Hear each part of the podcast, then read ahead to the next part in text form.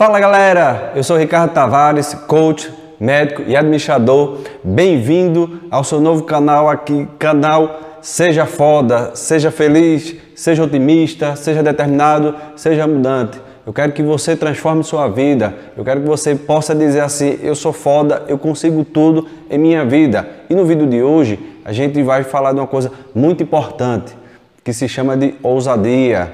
Você ousa ir além dos seus limites? Você está naquela fase em que você está acomodado. Então, no vídeo de hoje a gente vai tratar sobre isso. Eu quero que você coloque seus comentários, sua história de vida, história de vida que você conhece, para a gente compartilhar essas informações. Se inscreva aqui no nosso canal, ativa o sininho. Toda semana vai receber dicas incríveis aí de coach de estilo de vida, para que a gente possa aí estar ajudando várias e várias pessoas a evoluir cada vez mais na vida. Então, o vídeo de hoje a gente vai falar sobre ousar e além. Como é que eu poderia, poderia falar de teorias, de ousadia, de outras coisas? Mas porque a gente não pode falar de histórias? E porque eu não posso contar a minha própria história sobre ousar e além? Vamos te contar bem rapidinho aqui. A minha família, eu nasci em Recife, desde pequeno, seis anos de idade, já trabalhei em vários locais, desde os seis anos de idade, trabalhando na rua, você pode conhecer como ambulante, como camelô, depende da área do Brasil que você esteja. Então a gente vai de festa, vendia na rua, transilim, pulseira, colar, óculos, vários tipos de, de coisas. E assim eu fui crescendo e aprendendo desde pequeno a me virar na vida, a ser é, é, vendedor. Agradeço muito esse aprendizado meu pai e à minha mãe que me, proporcionaram, me proporcionaram isso para a minha vida. E por que, que eu estou falando isso? Porque desde pequeno, desde 7 anos de idade, eu queria ser médico, eu já tinha um sonho de querer ser médico. Mas o que, é que eu escutava, escutava das pessoas por morar em um canto, como uma, é, morava uma favela, não eram as condições boas de, de moradia, então as pessoas tinham esse preconceito. Ah, moleque, deixa tua besteira, como é que tu é um moleque lascado aí, fudido, tu vai querer ser médico, tá vendo que tu não vai conseguir? Deixa de sonhar, deixa de ser besta. E eu nunca desisti daquilo ali. Sempre coloquei na minha cabeça que queria ser médico, que queria ser médico. E assim eu fui crescendo. Aos 10 anos de idade, eu tive uma ideia de ir vender picolé também, para poder faturar mais, para poder ajudar em casa e para poder já guardar, fazer uma poupança para os livros da faculdade, que eu tinha visto uma reportagem em que livros da faculdade eram caros, então precisava fazer alguma coisa. Então fui vender picolé. Só que quando eu fui vender picolé, primeiro dia, tímido, sem conseguir gritar, quase não vendi nada, mas aí eu tomei uma atitude, eu disse, não, eu vou, eu quero realmente isso, é o meu sonho, eu tenho que conseguir. Então comecei a sair pela feira, ó oh, picolé, ó oh, picolé, morango, chocolate, aqui é mais gostoso, vem aqui. Mas mesmo assim ainda não me diferenciava. Até que eu peguei, tive a ideia, isso naquela época, isso aí você bota aí 35 anos para trás.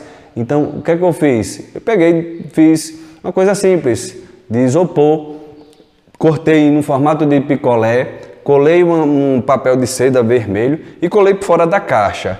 Então ficou tipo uma imagem 3D.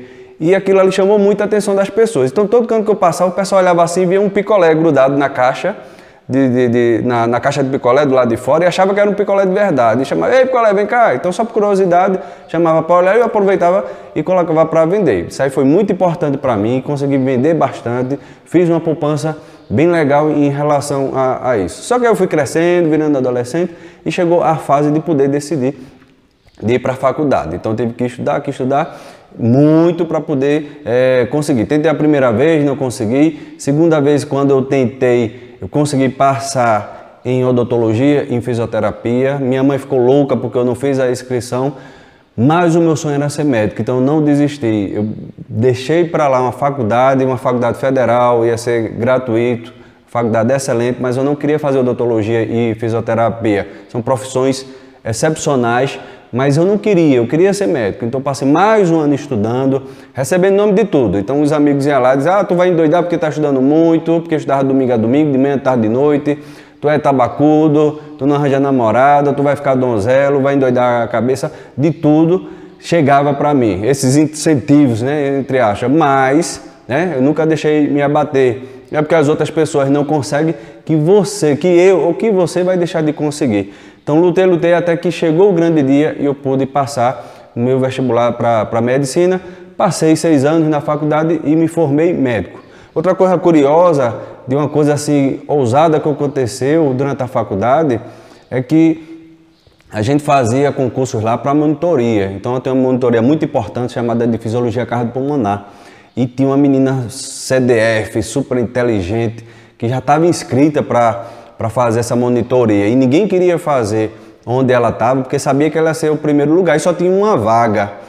E ainda tinha um curso de verão que tinha que ser feito em janeiro e valia 30% da nota da prova. Só que eu não pude fazer porque eu estava com meu pai em Palmares, uma cidade de Pernambuco, vendendo caderno para poder ajudar a, a família. E quando eu voltei, no final de janeiro e fui me inscrever, a mulher disse: Ah, por que, que você vai fazer? Você vai ter 30% a menos da nota.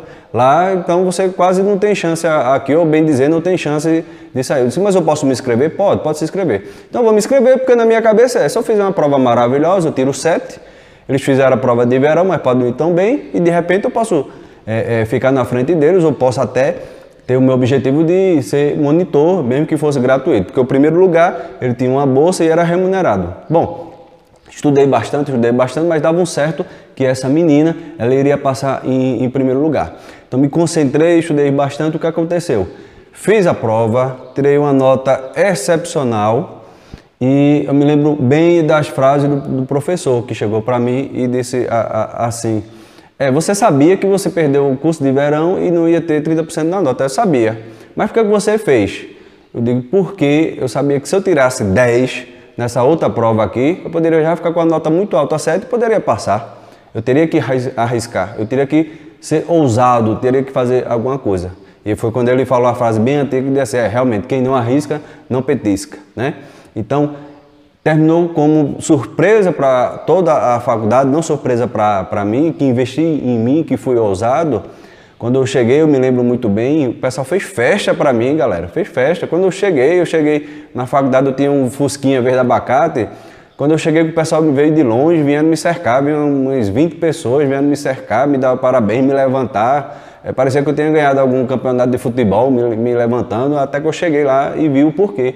Porque chegou lá e eu vi que a nota que eu tinha tirado tinha ficado na frente. Tá certo que foram quatro décimos que eu fiquei na frente dessa menina que era super inteligente. Mas eu passei em primeiro lugar. Então foi outra coisa de, de ousadia. Por que, é que eu falei isso?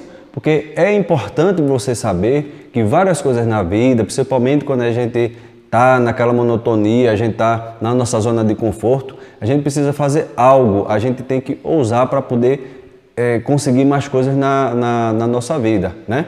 Então, como diria o grande presidente do IBC, Instituto Brasileiro de Instituto de Coaching, José Roberto Marques, né? Ouse ir além e o poder lhe será dado. E é exatamente isso, galera. Se você ousar ir além, você vai ver que esse poder chega para você e você vai conseguir fazer muito mais coisas na sua vida. Então, tudo isso que você vai tentando, fazendo tudo planejado, agindo, realmente indo na busca do seu sonho, tá? Se você tiver ousadia, você vai conseguindo um resultado muito mais rápido tá certo? Então fica essa dica aqui. Quero saber da sua história, história de pessoas que vocês conhecem. Compartilha aqui, deixa aqui nos teus comentários. Clica aqui, ó, se inscreve no nosso vídeo, clica, ativa o sininho. Toda semana tu vai receber notícias aí e dicas sobre coaching, tá joia? Então, aqui, ó, grande abraço para vocês. Vamos em frente. Lembre-se, Seja foda, otimi feliz, otimista, determinado e abundante. Tá joia? Beijo grande, galera. Tchau, tchau. Até a próxima.